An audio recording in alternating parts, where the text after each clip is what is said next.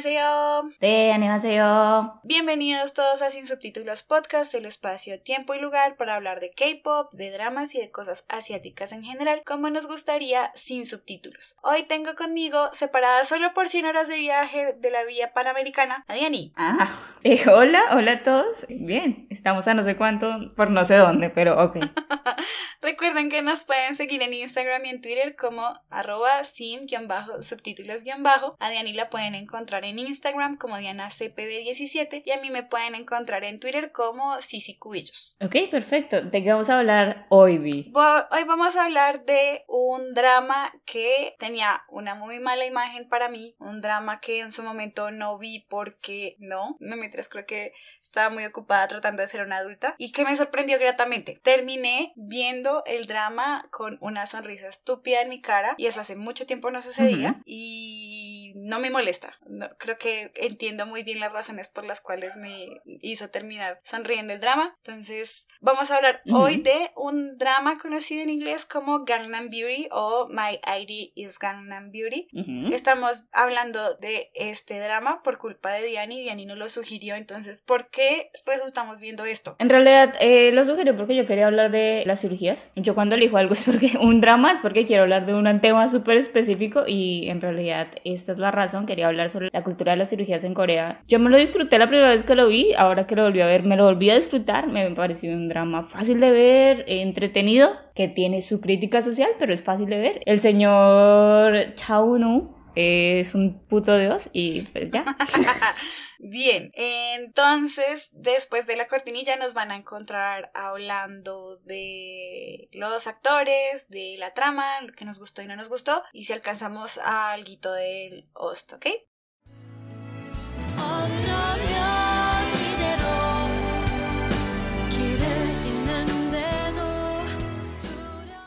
Bien, entonces, Gangnam Beauty o en coreano, Neaidinen Gangnam Min, que literalmente es mi ID es persona bonita de Gangnam, que básicamente es un insulto que hace referencia a las personas que se operan en Gangnam y que en teoría esto es muy visible, pero luego vamos a tratar un poco el tema. Es un drama de 16 episodios cuyas temáticas pueden ser drama, romance, comedia, amistad y psicológico y fue transmitido por JTBC entre el 27 de julio de 2018 al 15 de septiembre del mismo año y se transmitía los viernes y los sábados a las 11 pm. Eh, a mí, honestamente, todo el mundo en, en el 2018 me dijo que era el peor drama del mundo, o sea, todo el tiempo me decían, es un drama muy hueco, es un drama no sé qué. Y creo que llegué con esa mentalidad, pero incluso esperando menos. O sea, era como, no espero nada de esto, va a ser súper molesto. Yo todo el tiempo le decía como, no, no es tan malo, no, no es malo. Porque los primeros episodios siempre le mandaba mensajes de qué mierdas estoy viendo. Nada me empataba en esa historia, todo estaba de revés. Pero creo que a partir Ujú. del cuarto episodio más o menos las cosas se empiezan a componer y empiezo Ujú. a entender un poco cuál es la dinámica que va a tener el drama. Entonces me gusta. Y creo que al final puedo decir que este drama es un drama que me gusta. No lo voy a volver a ver. Tengo tantas cosas por hacer en este momento que yo no volvería a ver este drama porque aunque me gustó y es fácil de ver, no produce en mí los sentimientos que a mí me gusta que genere, que es como que todo el tiempo es mm, como muy fluffy, muy cómodo, sí, como comfy, warm and cozy, eso, no me lo produce, pero sí es un drama agradable de ver y si tienen tiempo pues pueden hacerlo y si ya lo vieron, qué bien por ustedes. Entonces, vamos a hablar un poquito de el cast, creo que en, este, en esta ocasión quiero que hablemos simplemente de los personajes principales, tiene muy buenos soportes, me parece que es un drama que si bien la historia le ocurre si- simplemente a cuatro o cinco personas durante todo el drama, hay personajes interesantes. Quizás una de las cosas que no me gusta tanto es que las historias como complementarias no se desarrollan del todo bien, no porque no terminen bien, porque eso no es un problema mío, todas las historias no pueden terminar bien, aunque yo deteste los finales tristes, pero lo que me molesta mucho es que los dejan como incompletos, pero ya vamos a explicar un poquito eso. Entonces, tenemos a Im Soo Hyun haciendo de Kang Mire, que es esta chica que en la escuela fue bulleada porque no era bonita eh, o sea, como era fea en teoría, lo que me parece muy complicado porque pues cómo vas a decirle a alguien que es feo per se, pero luego también reviso mi pasado y digo, yo también he dicho que hay gente fea, así que cállate justiciera. Y se hace la cirugía a escondidas de su papá, pero con el apoyo de su mamá, lo que en algunos momentos, sobre todo en los primeros episodios, trae un montón de conflictos. Ujú. Im Soo Hyun es mayor que, que Chaunu. Cuando grabó este Claramente. drama debía tener entre 27 y 28 años. A mí parecía que se veía un poco mayor que él, pero no tanto. Pero luego me di cuenta que la diferencia sí es como harta en edad. Luego tenemos a el señor Chaunu, que como dijo Diana, es eh, fantástico. Hace el papel de Do Kyung Sok. Y Do Kyung Sok es este chico que vive deprimido. O sea, yo creo que él vive deprimido y ya luego ya no está deprimido, sino es un badass todo el tiempo. Es el hijo de un político prominente y él quiere proteger a su hermanita menor. Y ya. Te doy dos minutos para hablar de Chauno. No voy a hablar de Chaunu, ya, no. Pero hablar de- del personaje Kyun Sok. Sí, no, o sea, a mí me gusta mucho el personaje porque creo que en ciertas formas se parece un montón a mí. ¿No, ¿Estoy loca? Sí, es cierto. Entonces, o sea, me gusta porque yo soy un poco ese tipo de persona que él no quiere amigos porque no los necesita, porque no siente esta necesidad, ¿sí? Y no siente la necesidad de socializar. Hay otras personas que la tienen. Sí, más que no, que, que no quieras amigos, es que Diana no siente la presión social de tener que socializar. Si a Diana Exacto. alguien no le cae bien o el tema no le interesa, Diana puede quedarse callada toda una puta reunión y entonces es a Viviana a la que le toca saludar y decir hola, ¿cómo estás? y hacer las preguntas incómodas y Diana te está mirando ahí juzgándote y ya. Que es un poco lo que hacía Chaunu, pues el, el papel de, de Chaunu. Do Kyung el Sok. Do Kyun Sok. Y me gusta, o sea, me gusta porque también tenemos que mostrar que hay otro tipo de personas, que no todos tenemos que ser amables, que no todos queremos ser brillantes y lindos y todo esto, que es lo que trato de enseñarle yo al mundo. Ok, no lo había visto desde ese punto. Y me gusta mucho, eh, me parece que cuando le pintan el cabello de este color como grisáceo se ve hermoso, pero pues como lo hemos visto así en, en Astro, porque, ah, eso es importante, Eh, él es integrante de un grupo de K-pop que es Astro, es el, claramente el visual. Eh, no canta así que diga, bruto, que cantante, pero pues con esa cara, ¿para qué, qué más? Tal cual. Creo que lo que dice Diana es importante. O sea, estamos muy acostumbrados en redes sociales a ver que todo el mundo tiene que ser positivo y tiene que ser feliz y cumplir sus metas. Y la realidad es que, ah, eso no siempre pasa y ve, no todo el mundo siempre es agradable. Incluso las personas más agradables y más atentas tienen sus días malos. Lo divertido de Chao no es que, además, Sí. siento yo que ambos son muy torpes socialmente y entonces se empatan Oh, dos personas sí, y por torpes eso me encanta, es como está Es bobito.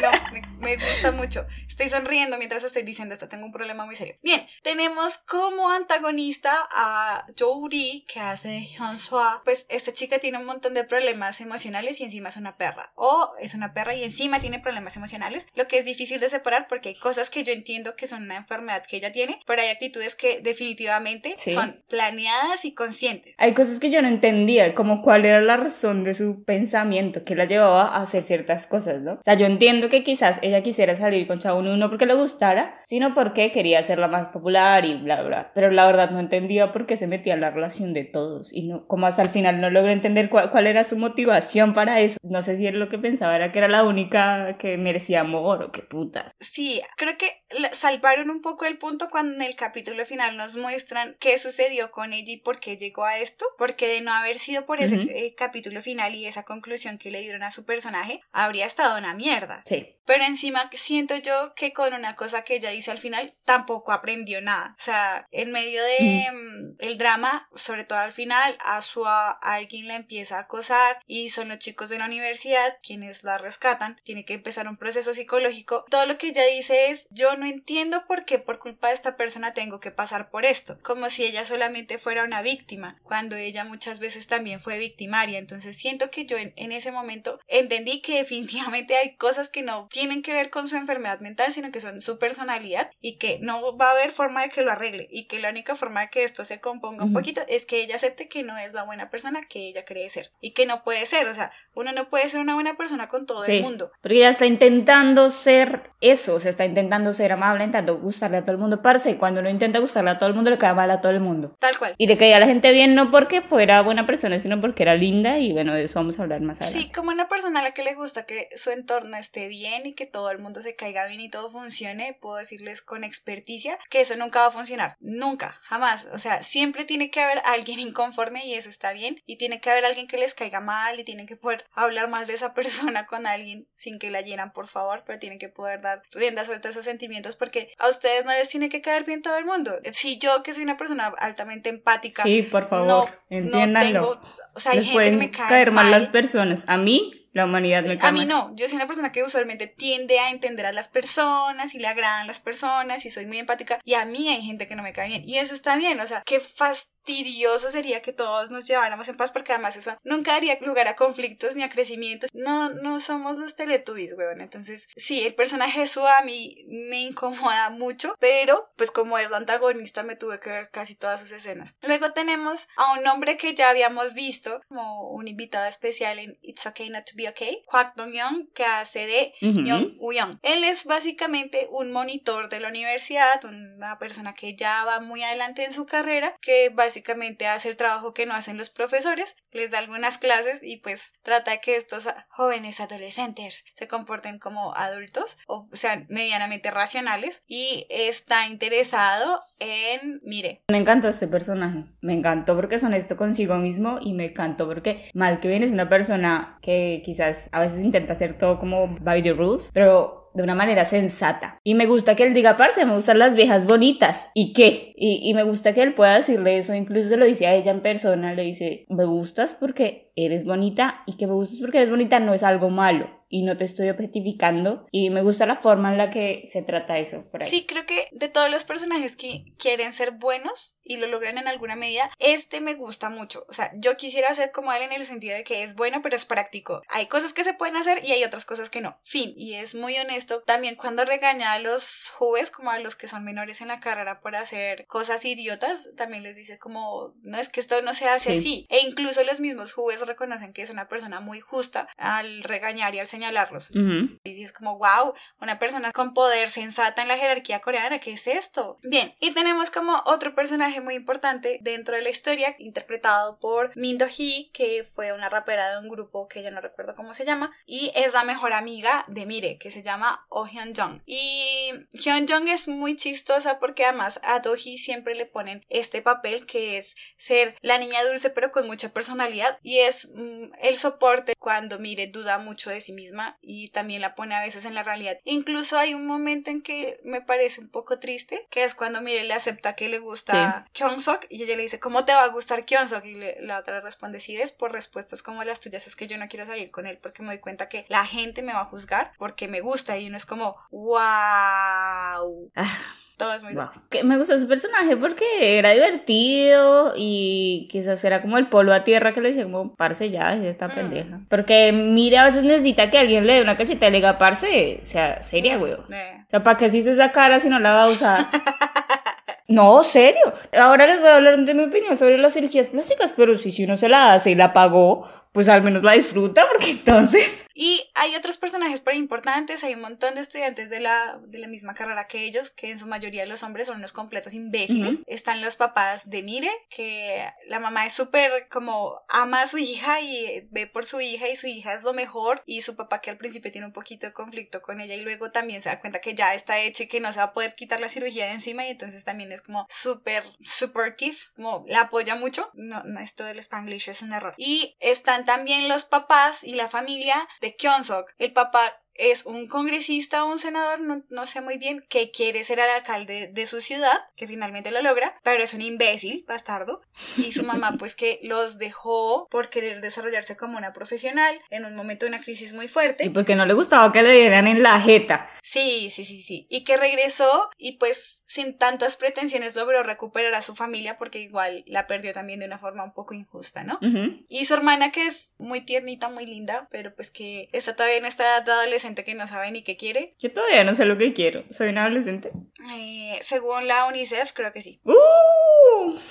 Sí, no sé si en algún momento se nos va a quitar la adolescencia y seguiremos adoleciendo de esta pena. Además, qué nombre tan triste. O sea, el nombre adolescente es muy triste. Porque, o sea, viene la palabra adolecer, que es que te falte algo, que algo te quiten. Sí, algo me quitaron. Cada vez siento más añoranza por la infancia, por estar montando de cosas las manos y eso, porque me digan qué, qué hacer. Y Sí. un meme que decía como, cuando tenía 13 años es, tú no me vas a decir qué hacer. Y ahora que tengo 28, favor, es como, dígame qué "Señor, hacer". usted podría explicarme exactamente cómo quiere que haga lo que necesito hacer. Y es como, sí. Así es como se siente la adultez en este momento. Sí, para los que son más jóvenes, esto es lo que les dé para el futuro, cariños.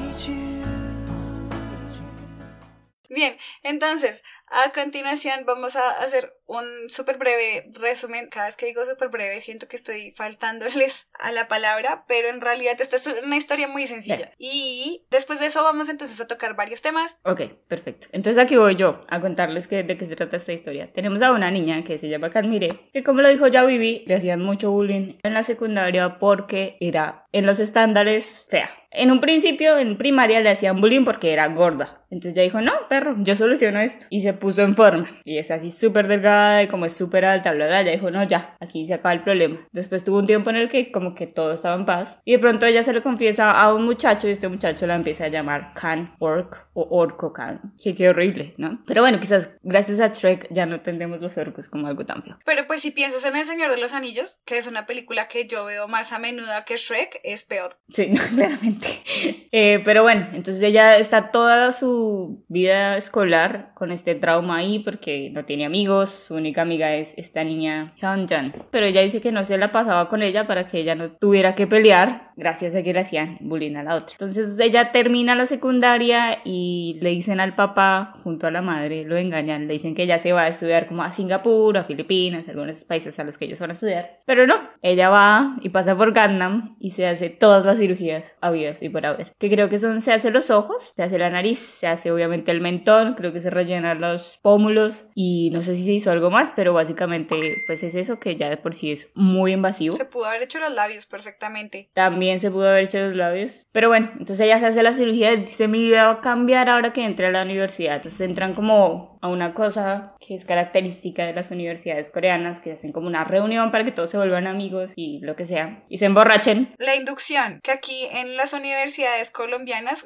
consiste en conocer los edificios, los profesores y dónde no te debes meter para que no te pase nada, pero parece que las inducciones en Corea son con mega paseo. Sí, sí, sí. Porque es muy importante, como ya lo hemos hablado antes, es muy importante la conexión social. Entonces es muy importante llevarse con los otros desde un principio. Entonces llegan, hacen todo este evento. En este evento ella baila y como que por primera vez en su vida siente como que es aceptada y que es querida. Pero aún así ella, porque se hizo las cirugías, no quiere decir que va a cambiar y de pronto se va a volver una persona diferente. Ella desde un principio, desde siempre, ha juzgado a las personas por cómo se ven, como una consecuencia de que ella fue juzgada toda la vida y esto pasa mucho. La gente que usualmente es juzgada por su físico tiende a juzgar mucho a los demás también por su físico. Consecuencias. Entonces ella qué hace? Ella literalmente le pone numeritos a la gente, como te veo y tú me pareces un del 1 al 100, me parece un 75, un 80. Y hace una descripción de, bueno, tiene los ojos, la nariz, la boca y cómo es. Esto es algo inconsciente que ella solo se da cuenta mucho más adelante de que está mal y que es incorrecto. Pero pues a ella la juzgaron toda la vida por cómo se ve. O sea, yo no la juzgo porque juzga a los demás. Yo entiendo por qué los está juzgando. Esto pasa. En esta inducción ella se encuentra con alguien que ella dice no puede ser, no puede ser, no puede ser. Y él dice se llama igual y él le pregunta, eh, Canmire, ¿eres tú Canmire? Y ella como, ¿qué? No, no sé, le digo que sí, le digo que no. Pues él ya sabe que yo claramente no me veo como veo. Ella quiere mantener el hecho de que tiene cirugías en secreto, lo cual es es imposible porque se nota que se hizo cirugías. Entonces, bueno, al principio como que intenta evitarlo, lo que sea, y todos como que, ay, sí, mira, ella es linda, pero entonces hay otra que es más linda y es una belleza natural, entre comillas. Y ella es amable con todos y siempre es como, ay, no, súper humilde, que esa humildad remolesta, pero bueno, Sí. ella dice, quiero hacer tu mejor amiga, mire, y mire cómo es inocente. Le cree y dice, ay, sí, una amiga, una persona linda que quiere ser mi amiga. Y entonces Sung, que aparte de ser muy torpe socialmente, es muy inteligente al ver las intenciones de los demás. Y él ve claramente la intención de esta niña Hyun-sua, que es hacerla quedar mal todo el tiempo y ella es la que le dice a todo el mundo sutilmente otras las comillas, que mire, tiene muchas cirugías. Entonces él empieza como a decirle, pues como que reacciona, no sé qué más. A él le gusta a ella desde la escuela, no porque no se ve o lo que sea, quizás antes no le gustaba de una manera romántica, pero quizás era esta única persona que le daba como un poquito de felicidad, porque él la veía bailar y le parecía que bailaba gracioso.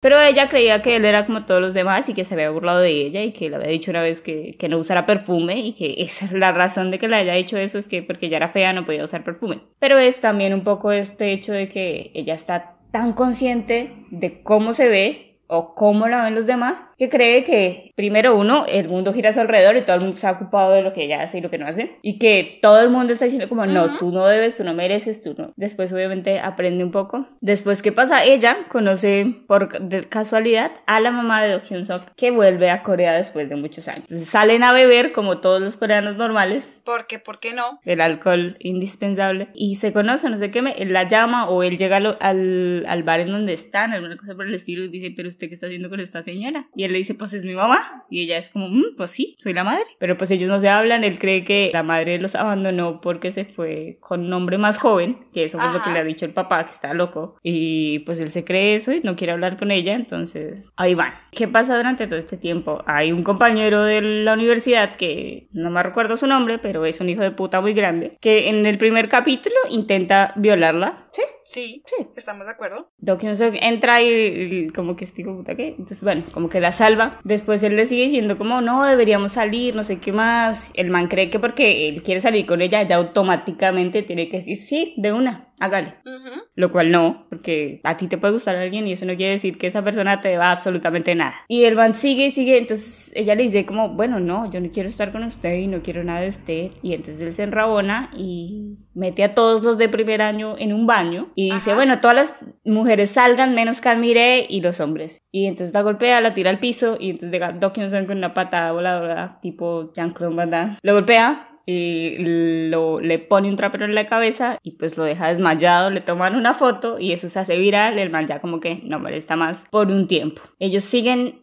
como que en su relación se, sigue, se siguen acercando por esta cuestión de que la mamá de él es amiga de ella en teoría, vamos a decir, Ujú, y pues que él quiere salir con ella, sí, básicamente. Tal cual. Pero ya ni siquiera se lo imagina porque dice cómo él me va a ver a mí de esta manera, por cómo él, si él sabe cómo yo me veo y cómo me veía. Y sí, nunca, ¿no? Eh, Hyun Soa sigue haciendo como sus cosas ahí por debajo de la mesa. Triquiñuelas. Intenta con este, intenta con el otro. Cuando ve que la atención de cualquier hombre se posa en cualquier mujer que no es ella, ella se tiene que meter en esa relación. Y de pronto ahí es que en algún momento Hanmire se da cuenta pues que ella no es una buena persona y que está re loca y que intenta es meterse en el camino de ella porque sí. Y bueno, ya le dice como que pues que la cirugía plástica es como una especie de, de engaño, ¿sí? Que ella está ganando lo que otras personas tienen naturalmente, porque nacieron así, como este privilegio de ser bonito que solo se merecen las personas que nacen así y que ella no, no tiene derecho a ser bonita, a hacerse a sí misma bonita y que pues ella odia a todas las personas que se hicieron cirugía. Y ya ahí es cuando se da cuenta como, bueno, ella no es tan buena como parece y pues ya no le voy a creer ninguna de las mierdas que me diga. Después ella dice, estoy buscando un trabajo y él dice, sí, yo también estoy buscando un trabajo porque me fui de mi casa porque descubre que todo lo que le habían dicho de su mamá era una mentira. Que su papá es básicamente un idiota, hijo de puta. Exacto. Y pues que la mamá de él perdió el olfato gracias a que él le dio un golpe muy fuerte y esa fue como la razón que desató como que ella en realidad se fuera de la casa. Pues él se va de la casa y empieza a vivir con este chico que es el monitor pues de química. Empiezan a vivir juntos, viven muy cerca de donde vive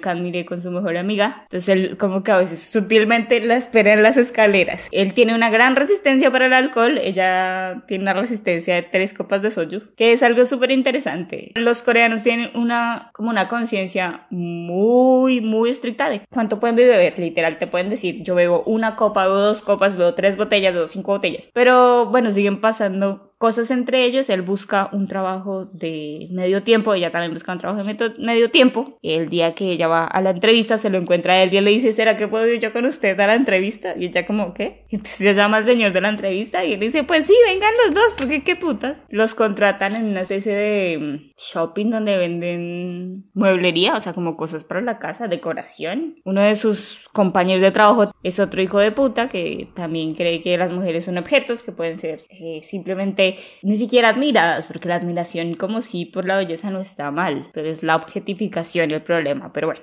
Pero ellos siguen trabajando, les pagan como 100 mil wons al día, que está bastante bien en realidad. Yo quiero un sueldo así. Pues con decir que Kyonsuk con un día de sueldo ya tiene cómo pagarle a Uyon eh, la estancia de un mes en la casa. Entonces, Wooyeon está enamorado claramente de Kamire. Quizás no hace nada al respecto, pero pues como que le preocupa si ella está bien, si come, y la invita como a, a su casa, a su chip tiri, que es como, ¿cómo les traduzco esto? Bueno, como al baby shower de la casa. Ajá, sí. Y bueno, ellos también se vuelven como muy amigos, entonces él siempre le llama a la otra niña, a la amiga de, de Kanmire, para que todos salgan juntos. Y Donsuk siempre está en un grupo como de Kakao Talk, y él siempre ve y nunca responde nada, pero a donde sea que estén, allá llega. Cada vez que ellos van a hacer algo, van a comer o se van a ir a jugar béisbol o cualquier cosa, él llega allá. Y pues llega allá porque él sabe que al otro le gusta a ella. Ella es la única que no sabe que ellos están enamorados de él. Que no se da cuenta. No sabe primero cómo reaccionar y pues segundo no sabe cómo detectarlo. Él se le confiesa por primera vez, ella le dice, no, nosotros no podemos estar juntos porque la gente hablaría mucho y yo quiero tener una vida normal. Y es una cosa que nos dicen durante todo el drama. Ella no quiere ser bonita, ella quiere ser normal. No quiere ser el centro de atención. Exacto, ella quiere pasar desapercibida, quiere ser, ella no quiere ser bonita, no quiere ser fea, ella no se hizo las cirugías con este propósito de volverse más bonita. Ella quería ser una persona normal, que nadie la molestara, que nadie la notara, ser un poco uno más del montón. Entonces él, que es un dios caminante, pues dice, eh, si yo estoy con él, todo el mundo va a hablar. El otro también se le confiesa, la lleva a comer en un lindo restaurante, bla, bla, se le confiesa, le dice que ella le gusta porque es bonita y que no tiene nada malo. Le explica esto también un poco que ella tiene que darse cuenta de que no está malo, que ella acepte que se ha hecho cirugías y que a la gente le puede gustar que se haya hecho cirugías. Porque, ¿por qué no? Ella lo rechaza muy sutilmente y amablemente, él va y se emborracha de todas maneras, el otro cree que ella lo aceptó o que hay algo ahí, que por eso lo rechazó. Entonces está como enojado, pero no enojado. Un día descubre que no, que en realidad ella lo rechazó al otro. Y entonces él dice, bueno, otra vez yo voy acá, esta es mi oportunidad. Se le confiesa otra vez, ella lo rechaza nuevamente. Ajá. Y empiezan de pronto como una especie, qué sé yo, de pasantías, prácticas en Kerum o Kelum o una cosa así que se llama la perfumería de la mamá de él. Los enseñan como todo el proceso de hacer perfumes y bla, bla, bla. Y están todos juntos. Y entonces esta señorita, Sua, un día dice, pues, no, es que en realidad también me gusta Do Kyun-sun. Emprende todo el mundo. Entonces todo el mundo está esperando pues que ellos se vuelvan una pareja porque los dos son bonitos. Entonces la gente bonita debe salir con gente bonita. No sé. Ajá. Entonces todos lo esperan, pero ven que no pasó nada. Al siguiente día ella llega y dice, no, él me rechazó, no sé qué más. Y unos días después, entonces Camille es como, lo voy a evitar, lo voy a evitar, lo voy a evitar, porque esto es más complicado si él está ahí, esto es más complicado si somos amigos. No podemos ser amigos porque los dos nos gustamos. Bueno, toda esta vaina. Ella dice, yo no me lo merezco porque yo no soy bonita naturalmente, él merece a una mujer más bonita. No una mujer mejor, una mujer más bonita. Y eso es importante. Hasta que un día como que ya dice, voy a dejar de ser una pendeja y y ya. Y le voy a decir que sí, porque pues si no. Se la llama, ella le dice que no, que ella nunca le dio el sí al otro, que ella lo rechazó. Y él le dice, ah, bueno, entonces hoy es nuestro día uno, ¿no? Bueno, sí, qué sé yo, de una. En medio de la noche, todos, ella la acompaña como hasta su casita y ya. Al siguiente día, pues ella dice, no, tenemos que mantener la relación en secreto. Y él otra vez como, bueno. Pero a él como todo le vale tres tiras de culo, entonces pues no importa. Le dice, pues sí, lo que usted quiera. La verdad a mí me afecta poco. Porque lo que quiere estar es con ella. Sigue teniendo como la relación en secreto y pasa muchas cosas graciosas tratando de ocultarla porque dice, parece que estamos grabando una película de espías o qué Hay una parte en la que se ponen ambos dos mascarillas negras que ahora nos parecen muy comunes porque antes no habríamos entendido qué putas, maldita pandemia. Y entonces se ponen mascarillas en pleno verano, o sea, y tener puesto un puto tapabocas es un horno. Pero encima piensen que en ese momento la gente no todo utilizaba tapabocas y eso que los asiáticos en general los usaban medianamente seguido para decirlo de alguna forma. Y estos dos van en pleno verano, cada uno con un tapabocas negro, cogidos de la mano y la gente los mira y es como, parce, ¿y qué están ocultando? O sea, ¿qué les pasa? Exacto, son idols o qué putas, porque qué más puede pensar uno en ese caso. Ya cada vez que veo un tapabocas es como, parce, esta mierda no es divertida. De hecho, en realidad quería decir que me sigue sucediendo cada vez con más frecuencia y lo detesto, que es, esa gente no debería estar tan junta, compartieron cubiertos, qué asco, ¿por qué están tan pegados y no tienen un tapabocas? Y luego recuerdo que es un drama del 2018 y tan marica, no había pandemia en ese momento, pero si los veo y digo como, Como nos han arruinado, digo, cada vez que se comparten algo, yo digo, pero no, es que eso no se puede y hacer. no se lavaron las manos. tan boba, pues no, o sea, se podía. Así como, ok. Los estragos de la pandemia. El mundo no será igual cuando se termine. gente. Bueno, continúo. Entonces ellos se vuelven una pareja. Un día la otra sigue como jodiendo. Entonces la dice, pues sí, somos novios y qué. Y pues la otra no puede decirle a todo el mundo como no, él me rechazó por ella porque pues se va a sentir humillada. Sí, va a perder estatus. Pero al final la gente termina enterándose y ellos se dan cuenta, ella especialmente porque a él no le importa, se da cuenta que la gente pues no la va a rechazar y no va a decir, hoy no, tú no mereces estar con él, Más hoy no. importante que eso Sí, no, que dicen, es "Ah, que bien, la gente no esté interesada en su vida a menos que ella quiera contarlo. Entonces hay un momento en que ellos están intentando contarlo y nadie les pregunta. Y es como, nadie nos quiere preguntar. Y es como, pues marica, sí estás guapa y todo, pero pues el mundo no gira a tu alrededor. Exacto. Pero ella no cree que gira su alrededor porque es guapa, ella cree que gira su alrededor porque no es guapa. Pero bueno, entonces pasa muchas cosas como con la familia, lo que sea. Pero al final eh, pasa esto con Sua que un chico la, le empiezan a tomar como fotos secretas, pero no como fotos de ella, toman fotos de sus pies hasta su cintura y básicamente eso es. Y esas son las que publican. Me parece que en Colombia también la gente hacía eso como que le toma fotos al culo de la gente y los publican después no sé en dónde, lo cual está mal, gente, entiéndanlo. Como, sí, o sea, piénsenlo un poquito, o sea, Jesus.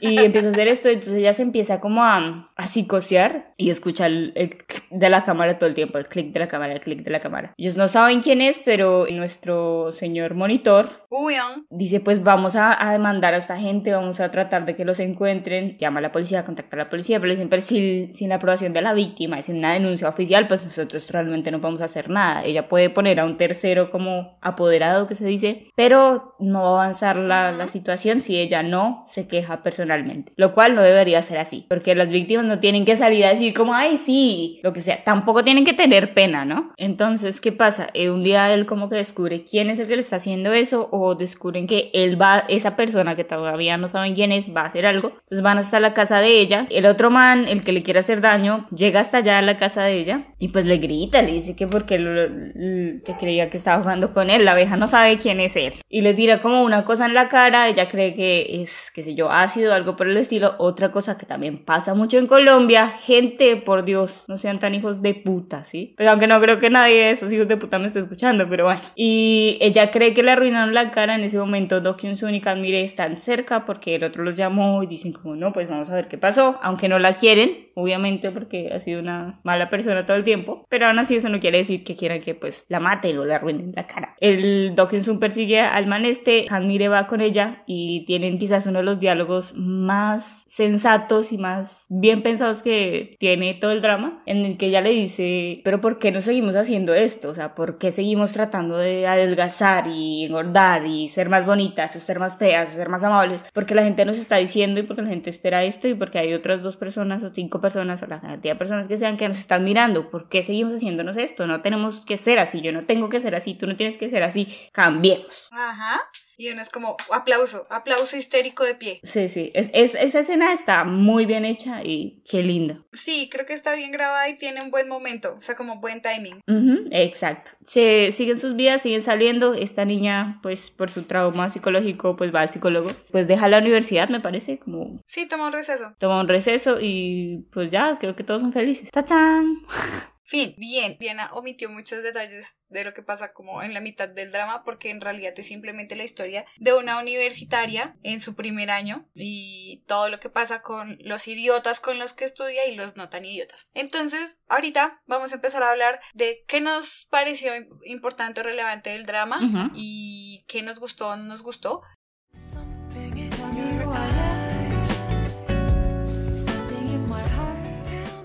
Entonces, voy a empezar hablando de algo que ya hemos nombrado varias veces, pero que en este drama es un poco muy evidente, y es el bullying y el acoso, que son los dos lados de una moneda. Entonces, por un lado está el acoso escolar que sufre mm, Mire y que durante mucho tiempo la tuvo sometida y por lo cual ella se decide hacer esta cirugía. Es decir, si Mire fuera una muchacha normal, ella no se habría operado porque como dice Diana, y yo no lo entendí sino hasta que Diana lo explicó, ella no quiere ser bonita, ella solo quiere ser normal y que no la juzguen y no la estén mirando, porque antes era el centro de atención por ser fea. Sí. Después es el centro de atención por ser bonita y haberse hecho cirugía. Y ella no quiere eso. Lo que aquí quería resaltar es, hay que revisarnos, parce. Si a usted alguien no le parece lindo, usted está en todo su derecho porque usted tiene una serie de criterios que le hicieron conformar su opinión. Por supuesto. A mí no me gusta que la gente se ponga ropa que le queda chiquita y que muestre piel porque me parece que eso no está adecuado. Pero eso no quiere decir que yo voy con un parlante y me asocio con gente para ir y atacar a esas personas que a mí no me gustan como se ven. Tengo mi opinión y me la reservo porque la otra persona no me lo pidió. Si la otra persona me preguntara, Viviana, ¿tú cómo crees que te ves? Yo buscaría palabras muy cuidadosas para decirle te ves espantosa. ¿Qué hago yo revisando a la gente? Yo no soy la policía de la moda, ni la policía de nada en realidad, para ir decretando qué está bien o mal en los demás. Entonces, hay que aprender un poquito de eso. Y el otro lado de la moneda es el asunto de las del acoso, pero de esta forma que estábamos hablando de las fotografías que fotografían a Suba cuando está en falda y la suben. Parce, si a usted le envían una nude, usted se queda con esa información y si usted quiere seguir con esas fotos, pero terminó con esa persona, no importa porque se la regalaron a usted. Lo más importante en esto es que usted no tiene por qué Sí. compartir esa información con nadie porque eso era para usted nada más. A menos que se lo hayan vendido y ella se lo haya vendido a otras personas, pero incluso en ese caso usted no tiene derecho a compartir esa información, sea respetuoso y no le tomen fotos a la Sí. gente sin su consentimiento. Sí, o sea, principio básico, weón. Fin. Por favor, o sea, por favor, ¿sí? Y si alguna vez alguien les manda este tipo de fotos, este tipo de links, denúncienlos, ¿sí? Por favor, si ustedes entienden que esto es algo que no está consentido, que no son profesionales haciendo su trabajo, por favor, sean unos seres humanos mínimamente decentes y denuncien a la persona que los está mandando. Es por favor, gracias. No es solo por las mujeres o por los hombres o lo que sea, parce, seamos seres humanos mínimamente no despreciables, ¿sí? Punto importante. Pero también entonces es el asunto de, no sé si solamente en Corea, pero muchos dramas tocan el tema y es, los hombres de verdad piensan que las mujeres son una cosa y que son un objeto que les pertenece. Entonces cuando ya no se pueden acercar a interactuar con ellas, igual me pertenece su imagen, igual les tomo la foto, igual la comparto, e igual, fuera que solamente miraran las fotos, yo diría, no me parece tan problemático, pero hacen unos comentarios súper feos sobre ella y es como, parce, o sea, ni siquiera la conoces, Ujú. ¿qué te da derecho a decir eso? Sí. O sea, como si nadie te preguntó tu opinión, pues no la des, perro. Principio básico. ¿Qué tengo yo para decir acá? Una cosa importante del bullying es una cosa que ella dice en una parte del drama, que es que la víctima no quiere ganar la pelea, solo quiere no tener que pelear. Al principio ella peleaba y respondía y toda la cuestión. Y yo ante el bullying, ¿qué tengo que decir? O sea, el bullying me parece a mí siempre que es de dos partes. Claramente hay una víctima, claramente hay un victimario, pero muchas veces la víctima se queda en, este, en esta posición, en este papel de víctima y continúa su vida como tal. Porque me ha pasado mucho que conozco a gente que ha sido sufrido bullying y continúan viviendo su vida desde ahí, desde esta posición de víctima, de todo el mundo me odia, todo el mundo es esto, yo no tuve amigos cuando tenía 10 años y por eso estoy triste. Bueno, ¿qué? O sea, es algo que ya había dicho, tienen que salir de ahí. Si te quedas ahí es tu culpa y está en ti cambiarlo. Es un círculo difícil de salir y es difícil notar cuál es tu responsabilidad dentro de ese círculo. Porque como Suba en el momento en que ella le empiezan a acosar, tú puedes pensar, pero ¿por qué me toca a mí y por qué, yo? Hablar a veces con otra persona no resulta porque tus pares igual que tú no tienen un poder para cortar ese círculo y muchas veces temes que las personas que sí tienen, sí tienen el poder y que pueden hacer algo no lo van a hacer. Y sucede, a mí me sucedió. Sea, las personas que pueden hacer algo no lo hicieron. Pero quizás la forma más importante en la que uno puede cambiar, y lo digo desde mi opinión personal, desde mi experiencia, yo no soy un psicólogo, es que simplemente la vida se me hizo más fácil cuando dejé de ser la víctima y empecé a entender que yo también tenía una agencia en mi propia vida. O sea, el Ujú. bullying no lo provoqué yo. A mí la Exacto. gente me jodía porque me jodía y ese era problema de ellos. Pero si yo quería vivir una vida tranquila, pues tenía que hacer algo y entonces simplemente me largué de donde estaba y corté relación con esas personas. Sí, todavía me dan ataques de pánico y todavía veo a esas personas y me siento muy mal y no lo solucioné, pero lidié con eso de alguna manera. Simplemente corté ese espacio y ya no lo acudí. Y en la universidad ya no parecía una maldita paria. Era rara, sin sin duda, sigo siendo rara, pero ya no me bulleaban, lo que es un importante progreso en mi vida social. Y otra cosa que es, eh, a veces el bullying es como aislamiento un poco, y ahora la palabra aislamiento ha cambiado su significado. Pero, ¿qué pasa con este aislamiento? A veces sentimos que es muy importante tener amigos y ser aceptado y toda esta vaina. Y pues yo vivo mi vida como Dawkinson y me vale tres tiras y no quiero ser aceptada no me interesa tener amigos y bla, bla, bla. Y mi personalidad es de cierta manera la que no me afecta y yo no me siento sola y no siento que debo pertenecer a un grupo y bla, bla, bla. No todos pueden ser como yo, obviamente. Pero tenemos que dejar de pensar que si no pertenecemos, no valemos. Tenemos que aprender a entender que nacemos solos y nos morimos solos y en el momento que tengas que salir de tu casa y vivir completamente solo es cuando veces. Lo que dice Diana tiene lógica en el sentido que Diana es una persona que se acepta mucho a sí misma y que se valida mucho a sí misma. Diana sabe que está bien sin necesidad de preguntárselo a nadie. Ella es su propia validadora. Exacto. Cuando las personas no tenemos esa capacidad, Ujú. y hablo desde la pluralidad, porque, ajá, como dice una gran cantautora cuyo álbum está cumpliendo 25 años hoy, una canción que dice que siempre supe que es mejor cuando hay que hablar de dos empezar por uno mismo, gracias Shakira. siempre que tengo que dar un ejemplo, darlo en plural, ¿no? Y empezando por mí. Pero sí. Sí. cuando las personas no tenemos esta capacidad de auto-validarnos, entonces estamos buscando Y constantemente una autocriticarnos también, porque a veces es difícil eso, sí, o sea, no criticarnos como decir todo soy malo, yo soy feo, bla, bla, sino ser consciente de tus defectos y tus cosas buenas. Si es algo que yo quizás hago mucho, yo soy muy consciente de las cosas buenas que tengo y también soy muy consciente de las cosas malas que tengo. Vivo con ellas y soy feliz con ellas, las abrazo, son parte de mí. Pero Diana es súper consciente de esa información. Quizás Sí. el otro lado de la moneda soy yo, que necesito mucha validación externa. Entonces yo tengo que estar preguntándole a todo el mundo si lo que yo estoy haciendo les agrada y necesito saber la Ujú. respuesta, así sea un no. Pero muchas veces las personas no, no son capaces de recibir esa respuesta negativa y ahí surge un pedazo del aislamiento. Me aíslo porque Exacto. no quiero recibir esa respuesta negativa. Parte de ese aislamiento que tiene Mire también es, ella no quiere recibir como respuesta que es fea, pero entendemos por qué, pues porque además de que le dicen que es fea, la acosan y la bulinean por eso. Entonces, Exacto. complejo. Bueno, el bullying es complejo, eh, no hagan bullying, y si les hacen bullying, hablen, es muy importante hablar, el silencio no ayuda con nada y no arregla absolutamente nada, no he visto una sola cosa que haya sido solucionada con el silencio, hay que decir, hay que quejarse, hay que poner denuncias si es necesario, lo que quieran, si ven que es hasta ese punto, si en algún caso tienen que irse a una cosa que quizás eh, Vivi no aprueba, pero la violencia a veces soluciona cosas si es una sola vez. Si alguien te golpea y tú devuelves el golpe, a veces esa persona dice, ah, ya no puedo golpear a esta persona y deja de Yo hacer. no estoy de acuerdo con la violencia de primera mano. O sea, si yo soy la que va y le pega a alguien, yo tengo problemas. Pero si yo soy la que responde como medio de defensa, me parece que es una respuesta válida porque estás evitando que te lastimen. Lo más importante es, y Diana ya lo ha dicho muchas veces, quiéranse ustedes mismos. Si ustedes no se quieren, pues va a ser como complicado que alguien los quiera y eso también pasa mucho en el bullying. Muchas veces las personas que sufrimos o sufren de bullying son personas que tienen problemas de autoestima. A la gente chida no le pasa tanto. Y digo no le pasa tanto porque a la gente popular o guapa también les pasa. O sea, Sí. el bullying ataca al que se le da la gana, porque no están buscando a una persona en específico, sino a través de su propio dolor destruir a todo el mundo. Entonces no es contra ustedes, es contra el puto mundo.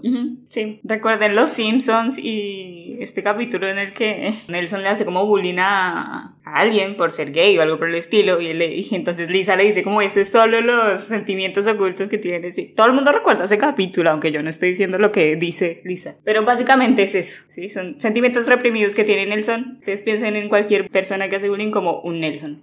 Y por el otro lado, entonces estábamos hablando de estas personas que acosan. Marica, ¿por qué objetificar a las personas? O sea, el K-pop es un tema supremamente complicado en ese sentido porque lo que nos están vendiendo es una imagen y nosotros vivimos de comprar la objetificación de las personas. El K-pop es problemático y una vez Sí. que ustedes lo asuman, igual que nosotros ya lo hicimos, hay un lavado de conciencia ahí. Ya me siento menos pobre escuchando gente menor que yo haciendo eh, pasos pélvicos mortales. Am, eso no quita la carga que tiene, pero sí, es que, eh, seamos conscientes de que estamos reconocimiento. Pero en general, el problema de esta cosa que le hacen a, a Sua es le toman fotos, las suben, las comparten y hacen comentarios horrendos de ella y es como, la voy a hacer mía. Ella es mía porque no sé qué. Y es como, ¿y tú le preguntaste a Sua cuándo ella quiere ser tuya? Exacto, sí. Y pues no, porque nadie es de nadie, todos somos personas, no cosas. Las personas no podemos pertenecerle a otro. eh, que yo sepa, la esclavitud se abolió en todo el mundo. Entonces, básicamente nadie es de nadie. Punto. ¿Qué más puedo decir a este respecto? Me gusta porque no solo es objetificación, sino también hay un- una posición, por ejemplo, de Okensok, que a pesar de tener celos y toda su cuestión, es quizás un poco contradictoria. Él, cada vez que él escucha a esta gente hacer comentarios extremadamente machistas, extremadamente objetificadores, él dice, pero es que ellos no son una cosa, ¿sí? Y pues a veces reacciona violentamente y lo que sea. Pero sí, tenemos que entender, admirar algo no es objetificar. Cosas diferentes. Yo puedo decir que algo es lindo, que algo es bonito, que incluso que algo es sexy, sin mirarlo como si fuera algo que me voy a comer. Es como el problema, ¿sí? Cada vez que ustedes miran a alguien, ustedes pueden mirar a alguien y decir, wow, Gracias Dios por su existencia.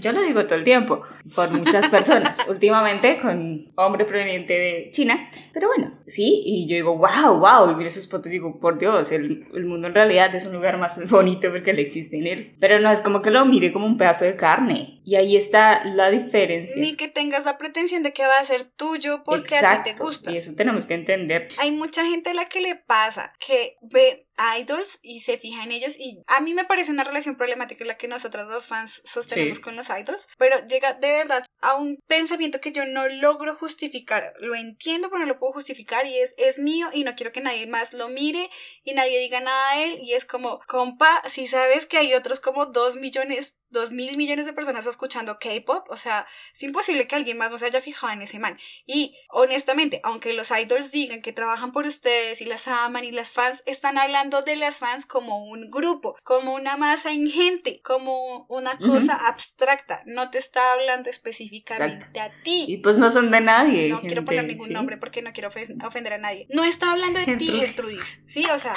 no. Gente que se llama Gertrudis Es que no todavía. quiero poner el nombre de ninguna persona porque no vaya a ser que alguien nos escuche y se llame de esa forma, ¿sí? Pero no está pensando en ti, Gertrudis. No está pensando en ti cuando dice eso. Entonces, um, está bien que los admires y está bien que te fijes metas por ellos porque pues igual todos necesitamos algún tipo de motivación para vivir en este mundo horroroso. Pero déjalos en paz, sobre todo las que están allá. Dejen en paz a la gente. O sea, qué triste no tener una vida privada. Pobrecitos. Y, y el acoso funciona de los dos Es lados, ¿no? O sea, nosotros siempre tenemos una perspectiva muy feminista en este podcast, pero hay que hablar que en el K-pop a los hombres los acosan Pero terriblemente. no, ¿han visto lo que le hacen a mi pobre Jason de NCT? Jason es un bebé y él creció en este mundo, quizás uno de los que han debutado más jóvenes, parece a mí, por eso estaba hablando de él, y creció siendo admirado y siendo visto. El pobre niño es retonto socialmente porque no tiene amigos fuera de este entorno de trabajo, es su entorno de trabajo. Y no conoce a otra gente y no puede conocer a otra gente porque no tiene libertad.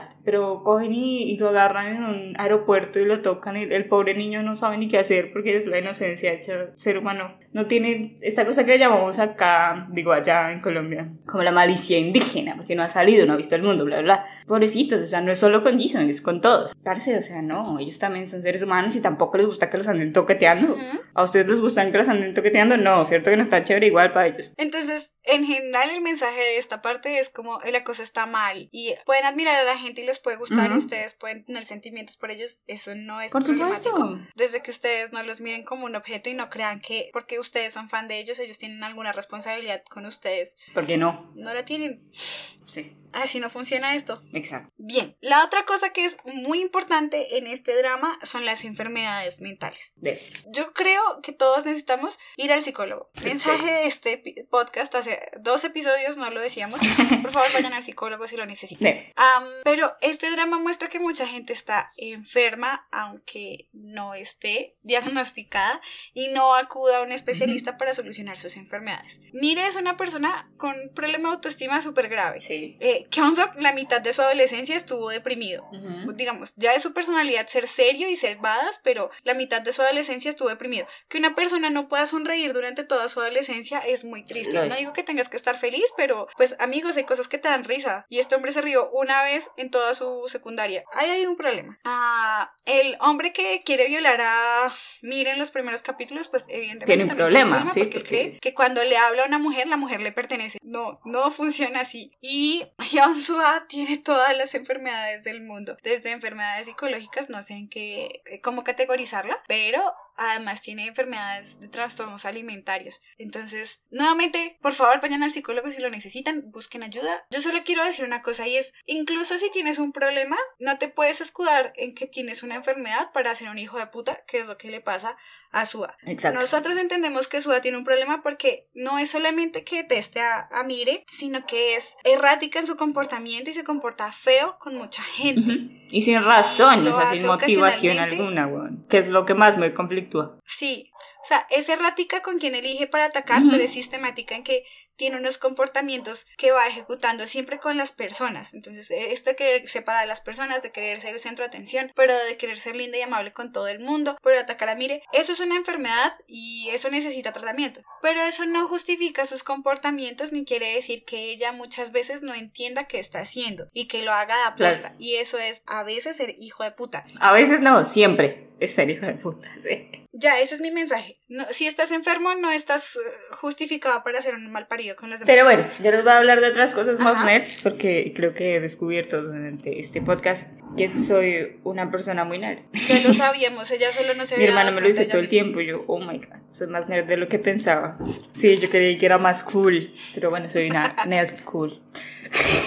Entonces voy a hablar de dos cosas principales, que es como eh, la cirugía, pero desde el punto de vista de estadísticas y cosas de por el estilo, y pues ahí voy a empezar ya. Entonces, ¿qué pasa? Que tiene este drama especial. La cirugía en Corea es muy popular y podemos decir, dicen las estadísticas, que per cápita es el país que se realiza más cirugías. ¿Qué quiere decir per cápita? Hay otros países en los que se realizan muchas más cirugías, entre ellos Colombia, pero no respecto a su población. Entonces, respecto a su población, en teoría son menos. Dicen que eh, una de cada cinco mujeres en Corea está operada. eh, entre el 30% de la población femenina tiene una operación. Eh, no estamos contando la población masculina. ¿Por qué? Porque la población masculina en números se hace muchas menos cirugías. Hay tres procedimientos que son los más comunes en Corea, que son diferentes a los procedimientos más comunes en otros eh, lugares del mundo, que son la blefaroplastia. ¿Y la blefaroplastia qué es? Pues los coreanos y los asiáticos en general tienen unos ojos diferentes a los occidentales. ¿sí? ¿Qué tienen estos ojos de especial? Pues que ellos no tienen como un doblecito al que nosotros conocemos como el doble párpado. En coreano esto se dice samkoppul. Y ellos, a través de esta idea de querer parecer más occidentales, que es una pendejada, porque yo amo los ojos así tal cual como son. Yo también. Me encantan, me parece que esa es una de las facciones más lindas que tienen. Y es una cirugía que tiene, yo le pongo, todo el mundo lo tiene. O sea,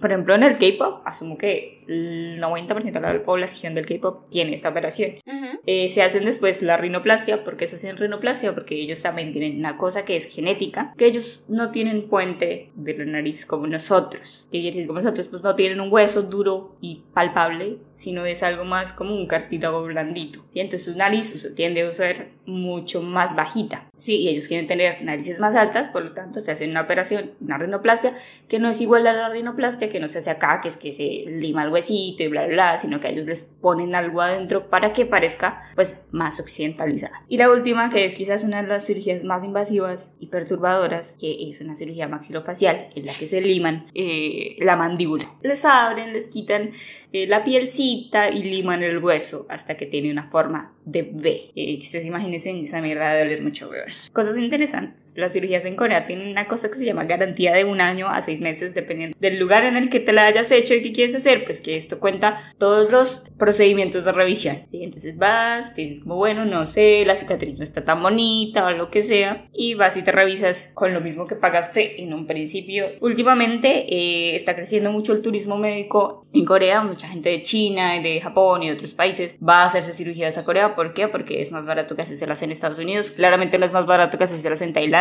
pero bueno. Cuando se hacen la cara, por ejemplo, les gusta mucho más ir a Corea. Cuando se hacen el cuerpo, es más recomendable Tailandia porque pues cada doctor se especializa en algo y en Tailandia hacen muchas más cirugías del cuerpo, en especial porque ellos se enfocan en lo que es el cambio de sexo y toda esta cuestión. Que Why dicen not? que son muy, muy buenos en hacer eso. So, I don't know. Y que eh, ellos, a pesar de ser el país per cápita con mayor cantidad de cirugías, no están dentro de los 10 países donde se realizan las cirugías. Colombia sí lo está. Ujú. Usualmente, dependiendo de la estadística que se vea, yo vi la más reciente que tiene, que es del 2018, que es como de la Asociación de Cirujanos Plásticos del Mundo, una cosa por el estilo. Somos el cuarto país que practica más cirugías. eh, las cirugías más practicadas son el aumento de mamas, la liposucción, la blefaroplastia también, eh, abdominoplastia y elevación de mamas. También somos uno de los países con más turismo médico en el mundo, el segundo con más turismo, el otro es eh, Tailandia, Ajá. con el 20% de, del 100% de todo el turismo médico del mundo. Ujú. A la gente le gusta ir a Colombia a hacerse las liposucciones, los senos y la cola. Mi hermana trabaja en una cosa que se llaman casas de recuperación. ¿Qué pasa en estas casas de recuperación? Cuando una persona se hace una liposucción o una liposcultura, pues el cuerpo no queda así bonito de una vez, ¿sí? Mi hermana, ¿qué hace? Mi hermana trabaja en una cosa que yo le digo la tortura.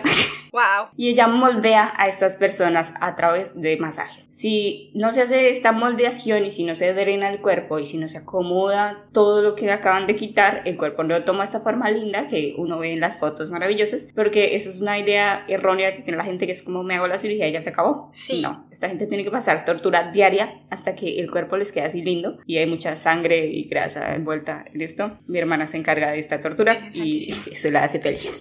Yo solo quiero hacer un gran paréntesis y es, am, tenía la mandíbula inferior muy pronunciada y también soy un poquito frentona. Ya lo superé, ya sé que tengo más frente que eh, un transmilenio, así que no importa. Pero am, decididamente también tenía la nariz muy chata y no tenía pómulos. Entonces, cuando pequeña no se notaba porque todos los niños de pequeños son lindos y feos a la vez, pero entre más crecía, más se hacía evidente que la cara no estaba proporcionada. Y alguna persona con muy poco tacto en su vida me dijo que yo parecía una luna creciente. Sí, mm, compañera desgraciada, tienes toda la razón. Sí parecía una media luna. Una luna. Yo trato de analizarlo y como que no, la imagen no viene a mi mente, ¿no? Pero bueno.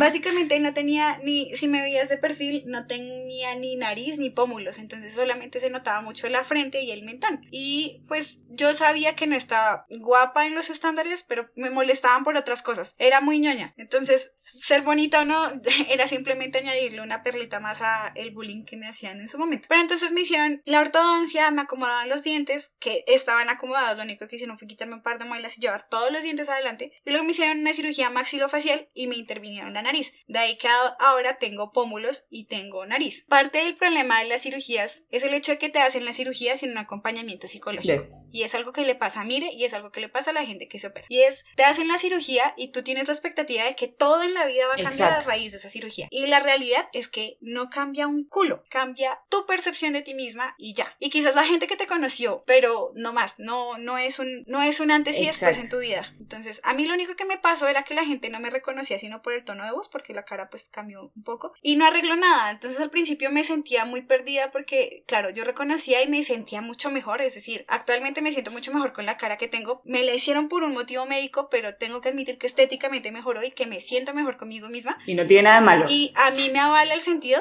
de que es un, de que es un sentido médico, o sea, que a mí me operaron por una razón médica. No estoy tan segura de que yo recibiría tanta aprobación de mí misma si hubiera sido un asunto simplemente estético y mucha gente no me avalaría por eso, pero es un problema. Si yo quiero hacerme la cirugía debería estar bien. Exacto, ahí voy a hablar de eso un poco. Porque una cosa que tenía yo acá en mis notas es que somos muy hipócritas y por eso a la gente no le gustó este drama. Porque somos unos hipócritas de mierda. Entonces queremos que todos sean bonitos, pero no queremos que sean bonitos y falsos. O que sean falsos, pero que no se les note. ¿Sí? Como si yo quiero hacerme lo que sea, yo, como lo ha dicho Viviana, yo la verdad me siento muy bien conmigo mismo. No le cambiaría nada. Pero, qué sé yo, si no me gustara, por ejemplo, mi nariz y yo me quisiera hacerme una. Ah, yo conozco una persona que se hizo la nariz y no le gustaba su nariz. Y eh, toda su vida estuvo en complejo, aunque la gente no le dijera nada para ella, decía, esta nariz no queda con mi cara. Fue, se hizo su operación tranquilita, se limó la nariz, lo más normal del mundo y es feliz. El hecho de que querer ser más bonito, de querer cambiar o de querer ponerte unas tetas de 30 kilogramos o de quitártelas o lo que sea, eso depende de ti y es tu opinión y es tu decisión y nadie tiene por qué juzgarla desde afuera. Y no tenemos que tratar de como escudarnos en, no, es algo médico, no, no, pues si yo quiero ser más bonita y esa es mi única razón para hacerme una cirugía, ¿quién me dice que no? Si yo tengo la plata yo me la estoy pagando o si alguien más me la está pagando, ¿qué importa? ¿Sí? Entonces no seamos tan hipócritas de decir, ay, si todos debemos ser lindos y bonitos, pero si no somos lindos y bonitos los juzgamos, ¿sí? Pero entonces si nos arreglamos la cara un poquito, el cuerpo un poquito, también los vamos a juzgar. Sí, yo siento que si no hubiese sido por una razón médica, probablemente nunca me habría atrevido a hacerme la intervención, además porque yo sentía que mi cara estaba mal por otras cosas. O sea, yo no me hubiese operado de eso que me operaron a mí, me hubiese operado otras cosas, pero no, definitivamente no me hubiese hecho el mentón y la nariz porque yo no notaba que eso era un problema. Yo pensaba que el problema era que era muy frentona y hasta donde yo sé no hay una cirugía para quitarse la frente. Y gente, les estoy diciendo que en este momento estoy descubriendo que Viviana dice que es frentona cuando yo en mi vida lo he notado.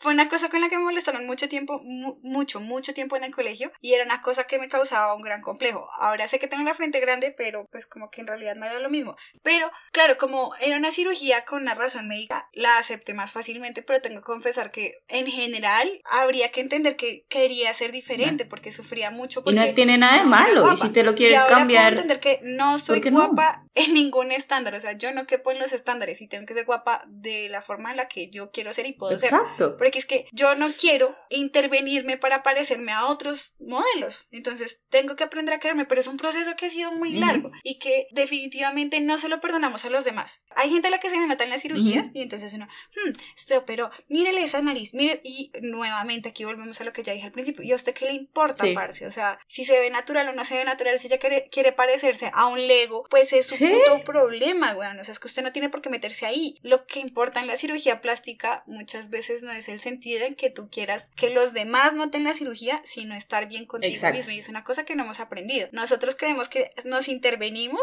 para los demás. No. Y no, nos intervenimos para nosotros mismos. Nos, nos intervenimos para mirarnos al espejo y no entrar en una crisis. Y tiene que ser así. Si estás tomando la decisión por otros, no hagas eso. Tienes que tomar la decisión por ti, siempre. Todo lo que tiene que ver con un procedimiento que de por sí no es obligatorio y que es riesgoso o cualquier cirugía, es una decisión que debes tomar única y exclusivamente por ti. Pero todas las cirugías tienen una complicación y tienen unos cuidados. Duré dos años sin comer manzanas y maispira, lo que era una tortura porque son la única fruta y la cosa que más me gustaba antes. Ya no como maispira tanto porque me cuesta trabajo comerlo.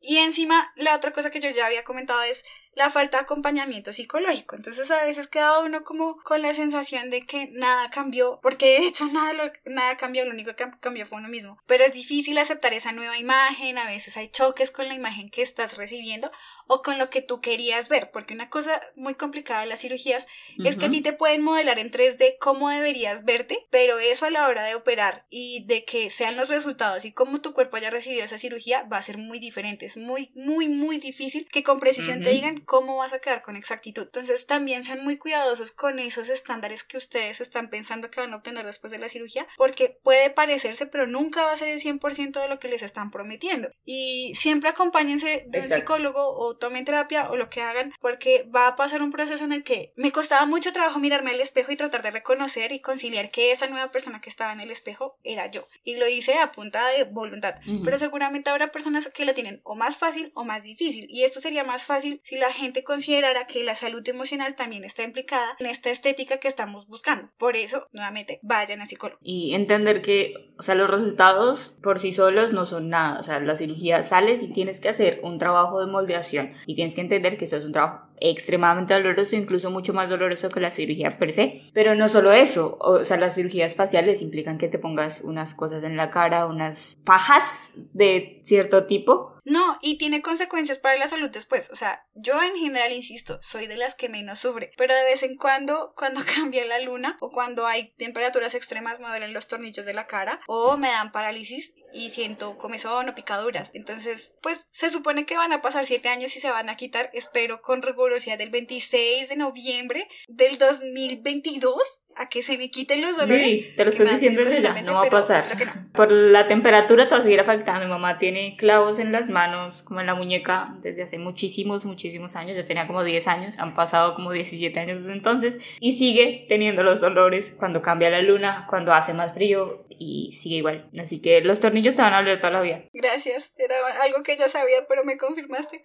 Bien, entonces estábamos hablando de estadísticas. Bien, no, pero creo que estos ya eran todas mis estadísticas. ¿Qué más hay para decir de, lo- de la cirugía? Creo que es eso, o sea, no seamos hipócritas si te las quieres hacer. Háztela, eh, bueno, esto es una cosa que hay que ser muy, muy consciente de esto. No hay que hacerse cirugías donde sea, con cualquiera. En Corea pasa, en Colombia pasa también, que no solo procedimientos quirúrgicos, sino procedimientos no quirúrgicos que deben ser performados perdón, no me acuerdo la palabra en español, Realizados. realizados por un cirujano, tienen que estar, por favor, que tengan un título, que sea en lugar decente y que no los maten o les metan silicona en las nalgas, porque pues no está chévere, después te deformas y no. Ahora hay mucha gente de acá, del mundo de Occidente y de Latinoamérica, que va hasta Corea a hacerse las cirugías. Por favor, no solo porque estén en Corea quiere decir que les van a hacer una cirugía buena. Por favor, infórmense y todo, papás, porque la cuestión del idioma y la vaina, esto es un una barrera ahí para una cosa que es un procedimiento muy, muy invasivo y que puede costarte la vida. Y bueno, voy por mi segundo tema, que es la cultura de la dieta, más la cultura del peso en Corea. ¿Qué pasa acá? Yo acá les voy a hablar un poco de una experiencia personal, pero primero les voy a decir el ideal del peso. eh, vamos a decir que una persona mide unos 52, entre unos 52 y unos 62, un ideal de peso sería entre 43 kilogramos, 58 kilogramos. Todo esto traté de sacarlo de las fuentes más válidas posibles. No soy nutricionista, nutrióloga o como le quieran decir, así que esto es estimado. Si mides entre unos 62 y unos 65, el ideal serían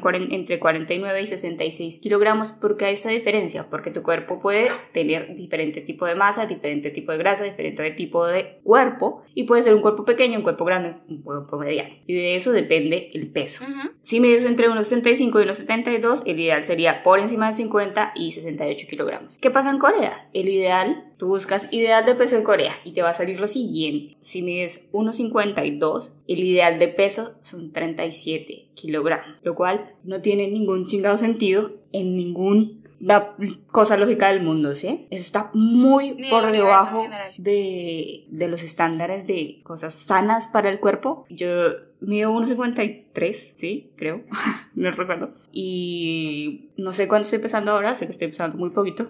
Como en uno de mis límites más bajos de toda mi vida, creo. Pero cuando estuve más baja y cuando tuve uno de estos eh, desórdenes alimenticios, que era anorexia, yo estaba siempre por debajo de los 45 kilogramos, que es por debajo de pues el límite sano para una persona de mi peso y de mi tipo de cuerpo. ¿Qué quiere decir? Ujú. Estos ya nos están vendiendo una idea de que ellas tienen que estar ya de por sí por debajo de su peso natural y ya de por sí desnutridas y ya de por sí claramente con anemia. Entonces, pues ellos tienen que cambiar y la industria tiene que cambiar, pero también no tenemos que empezar a decir, ah, es que ya son muy flacas. Claro que son muy flacas, que están por debajo todos de su peso. Y nos venden entonces toda esta vaina de los suplementos de control de peso, que en el drama se ven mucho, estas pastillas, las bebidas, todo, que en otros países se venden, acá se venden, en todo el mundo se venden, pero que en Corea son como una cosa de todos los días y que todo el mundo lo hace. ¿Qué son estos suplementos de control de peso? Hay de diferentes tipos, hay los que se combinan entre sí. eh, y toda la cuestión, pero lo que hacen lo principalmente es lo siguiente: quemar o absorber grasa, captar los azúcares para que no se queden y no absorbas calorías y ayudar a líqui- líquidos y toxinas, que es lo que ayuda a deshinchar el cuerpo, ¿sí? Esto tomado todos los días o tomado en grandes cantidades claramente va a afectar a tu cuerpo y pues no está cool. Voy a hablar ya de lo que son los desórdenes alimenticios, que son básicamente los siguientes. La bulimia nerviosa, que es lo que sufre Sua, que ella come y después de comer, ya sea que sienta la necesidad obligatoria o simplemente porque quiere mantener su peso, tiene que vomitar. Ujú. Ella tiene que ser tratada para pues dejar de hacer esto. Y, y la anorexia nerviosa, que es simplemente dejar de comer. Yo siento que voy a subir de peso y la imagen de esas personas está muy distorsionada. Lo que ellos ven en el espejo y lo que son en realidad es muy diferente. Yo lo he vivido en persona y sé que hay una imagen, por ejemplo, que todavía sigue en mi mente porque esto nunca se te quita. No es como que, ay, ya, me curé. Yo estoy obsesionada, por ejemplo, con mis brazos. Mis brazos son gordos, mis brazos son gordos, mis brazos son gordos, mis brazos son gordos. Y ya yo le decía a mi hermana, mi hermana, como deje de ser tan estúpida. O sea, En realidad, además, porque ustedes no la han visto, pero Diana es una persona sumamente delgada y yo la veo y no pensaría que tiene los brazos gordos. Pero para mí, mi imagen mental es que son, ¿ok? Yo ahora me miro en el espejo y sé que estoy flaca, y sé que estoy demasiado flaca. Ya no por la anorexia, sino por otro trastorno que es- se llama el trastorno de evitación eh, de la ingesta de comida. ¿Qué pasa? Yo no tengo interés en comer, yo casi no tengo hambre. Y para mí comer no es una prioridad. Para mí comer no es... Jamás lo ha sido. Exacto. Y a mí no me da hambre. La mayoría del tiempo a mí no me da hambre. Muchas veces cuando Diana come, tiene que ver con que ve a la gente comer. Se acuerda que tiene que comer. Exacto. no ah, como no he comido. Entonces, o, ah, yo que cosa. soy un relojito para comer, comía cada tres horas. Diana vivía conmigo a veces eh, dos o tres días a la semana, estábamos mucho tiempo juntas y me iba a comer y ya es hora de comer. Yo sí, claro, ya son las 12, ya es la hora del almuerzo, ya es la hora de las 11. Ujú. Entonces, con Diana es un poco, pues porque lo notas, o sea, yo no sabía que Diana tenía una enfermedad hasta que me lo contó hace un par de años, pero sí desde el principio se notaba que Diana no es una persona que coma mucho y es, honestamente, no es como que lo haga de aposta, sino simplemente es inconsciente. Entonces, este trastorno del que estoy hablando de la habitación de ingesta de alimentos es esto. Bueno, la gente puede evitar los alimentos por otra cosa, porque no les gusta la textura, porque no les gusta el olor o no les gusta la sensación de comer. Para mí, comer no es especial. Para mí, la mayoría de la comida no me gusta especialmente. Entonces, como, ah, sí, genera, hay cosas que me gustan, pero son muy específicas y son muy contadas. Pero yo no tengo ese interés, o sea, para mí no es como, mm, sí, voy a hacerme algo, mm, sí, voy a comprarme esto, mm, sí, porque no, no está esa como motivación que tienen los demás, que es el hambre. Yo a veces incluso me pasa que yo no sé si estoy llena o tengo hambre y yo le cuesta a mi hermana, ella no me entiende. Yo, claro, ella no me entiende porque es que ella no está sintiendo que yo, porque yo realmente no sé si estoy llena o tengo hambre. Es muy extraño, pero es muy complicado explicarles. Pero entonces esto obviamente tiene que ser tratado, pero no es solo eso, sino porque es una cosa por la que te juzgan mucho, es como ya, come y ya, se acabó, Sí. o ya, deja de vomitar. Yo nunca he vomitado porque es una de las cosas que me parecen más asquerosas del ser humano. y, y es la peor sensación, gente, no lo odian. Uy, pero el evitar la comida sí se me hace más fácil, como pues, no desayuno como una vez al día. A veces lo que me hacía a mí comer era la sensación, por ejemplo, de mareo, Que te das cuenta que ya no tenías azúcar. como sentirme débil o así. Eso era lo que me hacía ir a comer como, ah, ok, me falta azúcar, porque siento que, claro, se me baja el azúcar y que por eso tengo que comer. Pero esa es la única motivación. Y a veces la gente no entiende como que, ah, sí, no es esto. A veces es como, bueno, ya, tengo que ponerme un horario, voy a hacer esto, y el desayuno, y el almuerzo, y la comida, como una persona normal. Pero es, es más complicado que eso y está jodido porque todo el tiempo, de todas maneras, nos están vendiendo una idea de cómo se supone que debemos vernos. Y a veces, lo que les digo, no, es, no nos vemos de la misma manera que los otros nos ven y nos cuesta lidiar con Sí. una pendejada como qué tan gordos están mis brazos. Por eso, pues nunca los muestro y segundo, Sí. pues sigo obsesionada con que están re gordos. Pero pues, quizás no. Sí, una cosa que es muy importante lo que dice Diana es, seguramente conmigo no, porque yo como mucho. Mm. O sea, les digo literalmente que en esta casa se va la luz y no tenemos relojes de paredes y sabemos que son cada tres horas porque a mí me da hambre.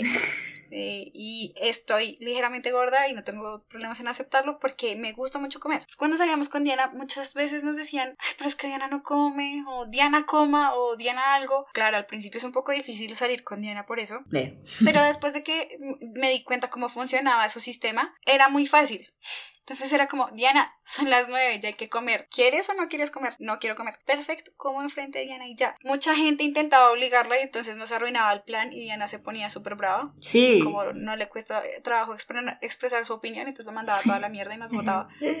Es muy difícil para la gente entender y de verdad son, o sea, a mí en la vida me juzgaron por hacerme la cirugía plástica porque no se nota, pero que Diana no coma se nota cuando pasas un día con ella. Y entonces, por eso estás enferma y la, la vivían jodiendo. Por eso es que estás enferma, por eso es que estás tan chiquita. No, marica, ella ya, se- ella ya era genéticamente así Sí, de chiquita, chiquita. sí. Que es coma chiquita, no. es por eso. Evidentemente que no coma, pues la mantiene ahí, pero no es como que ella decididamente bajó y cambió su estructura molecular para ser chiquita porque dejó de comer. No. Entonces todo el tiempo era este, este juicio y a veces era muy cansón porque yo soy muy rellenita, estoy rellenita. Entonces era como, ¿por qué no come como tal persona? Y yo, pues porque no quiere, pues porque no le da hambre, da. Es muy difícil de comprender para la gente. Y está, y además porque seguramente no se han dado cuenta, pero pues tampoco es como que a Diana le encanta este- estar así, o sea, para Diana también Sí. a veces había, había momentos muy complicados de quiero comer y no sé qué comer porque no sé No si me sé, va a gustar. Exacto, es- es muy extraño. Mi relación con la comida es muy complicada. Pero en general es, sean más pacientes con las personas que tienen trastornos alimenticios. Es una cosa que ellos no están haciendo voluntariamente. Exacto. Y cambiarlo es más difícil. En un momento tu estómago se cierra, ¿sí? Se empieza a pequeñar, a chiquetar, ¿Cómo se dice? como quieran decirle estas palabras que no existen. Empequeñecer, que eso. Aquí Diana inventando palabras como siempre. ¿Y qué pasa? Entonces ya tu cuerpo no recibe cierta cantidad de comida. Entonces, ¿qué tienes que hacer? Empezar a cambiar poco a poco, empezar a comer un poquito, un poquito, un poquito más, un poquito más, un poquito más. Y es la única forma de cambiar. Ya digamos, mi estómago no tiene este límite tan limitado que valga la redundancia, tenía antes, que me recibía muy poquita comida y el resto me lo rechazaba. Pero es esto, o sea, no es como algo que yo diga, sí, ya, y hoy me trato y ya mañana cambio y no. Y nosotros no lo hacemos para joderlos y tampoco lo hacemos para que nos pongan atención, o sea, yo lidio con esto desde hace muchos años y pues ahí estamos, y será lo que se puede. No, y seguramente quizás para la gente que no se relaciona con, mucho con Diana es- pueda ser una cosa muy llamativa de su forma de ser y de su personalidad, pero en general pues no porque sea una de mis mejores amigas, pero evidentemente Diana es una persona mucho más interesante por lo que come o deja de comer, weón. O sea, cuando tienes la oportunidad Sí, de compartir con esa claramente. persona te das cuenta que evidentemente tiene problema y es eso, es una parte de su vida, no es su vida entera. Diana no está determinada enteramente por esta capacidad o no de comer las cosas. Es lo menos divertido de mí, para que lo sepan. Es una persona muy divertida, muy sarcástica y con las opiniones un poco muy claras frente a las cosas, lo que a veces te complica cuando quieres ser políticamente correcto. Todos lidiamos con lo que tenemos en la cabeza de formas diferentes. ¿Por qué tener que ser una persona grosera y juzgar a los otros por algo que no escogimos? Júzgueme por el color de la ropa que me puse, júzgueme porque los zapatos no combinan si se le da la gana, pero no me juzgue por algo que yo realmente no tengo la posibilidad de escoger, que puedo controlar con terapia y con un proceso de asimilación interna muy grande, pero eso no quiere decir que jamás vaya a superarlo por completo. That's the point. Entonces, luego de haber sido absolutamente abiertas y muy personales en un episodio que no esperábamos serlo, solo queremos hacer una conclusión y es no juzguemos a las personas por cosas que no pueden controlar ellas mismas, eh, no acosen a las personas No juzguemos a las personas por nada que no sea el hecho de ser estúpidos. y por otro lado, entonces eh, vamos a hablar muy brevemente del Host. Yo la única cosa que puedo decir acerca del Host es que tiene una cosa muy interesante y es que el instrumental está basado en notas muy muy agudas hechas en piano y tienen como melodías muy bonitas que creo que es parte de lo que a mí hace que este drama me guste tanto que me recuerda a los primeros dramas que vi allá hace 10 años y me parecen como muy tiernitos y me triggeró, me recordó mucho esa época y me gusta. Y el Lost en general me gusta, no sé cómo se llama ninguna canción, pero está bien, acompaña muy bien la como el drama y las situaciones y tienen una cosa muy refrescante que no nos había pasado en los últimos dramas y es que no tienen estos acompañamientos musicales que hacen obvio cuando uno se tiene que sentir de X manera. O sea, es casi la misma música para todo el drama. Bueno, el Lost tiene en realidad nueve canciones, pero tiene todas las canciones tienen su instrumental, lo que hace 18, y después tienen como otras seis canciones Ujú. instrumentales, entre las que está esta que dice Amazing.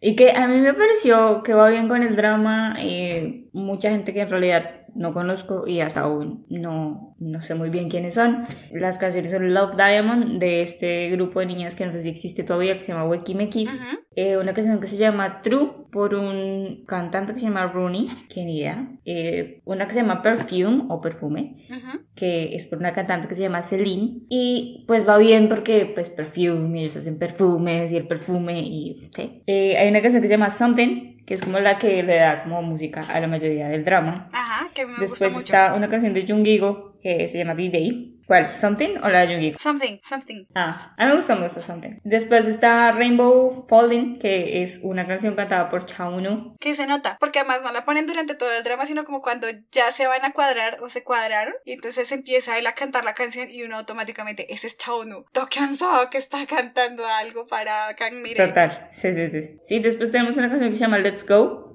que es cantada por alguien que se llama Chai, junto a Ion, que me perdonarán, pero ni idea. Y Something in Your Eyes. Y a mí me gustó mucho la de Something. Y esta canción de Perfume de Celine, que voy a buscar más sobre ella y ver qué tal hace la música. Me pareció interesante que todas las canciones tienen instrumentales, pero esto me, me hizo darme cuenta de una cosa, de que en realidad creo que todos los SOS tienen sus canciones, plus los instrumentales de todas esas canciones. Y eso no solo pasa con esto, con los hosts, pero que me parece que pasa con todo el K-pop. Y es como una epifanía, epifanía, epifanía. Y, y ya, creo que eso es todo por el día de hoy. Eh, Ah, yo quería agradecer a toda la gente que nos escucha en otros países, porque en realidad un 15% de nuestras escuchas están en Estados Unidos, y lo cual me sorprende un montón. Y nos escuchan más en Estados Unidos que acá en Argentina. Pero pues gracias a todos, disculpe la pendeja. Bien, entonces con eso quedamos por el día de hoy. Nos escuchamos dentro de 15 días hablando de cualquier otra cosa que se nos ocurra. Recuerden que nos pueden encontrar en Twitter y en Instagram como arroba sin guion bajo, subtítulos guion bajo. A Diani la pueden encontrar en Instagram como DianaCPB17 y a mí me pueden encontrar como Cubillos. Ahí nos pueden dejar qué opinaron de los episodios, si están viendo el mismo contenido que nosotras y nos pueden sugerir temas. De verdad estamos abiertos a escucharlos. Por ahí tenemos tenemos en la lista para futuros capítulos algunas recomendaciones que nos han hecho, entonces somos todos oídos y ya. Uh -huh. eh,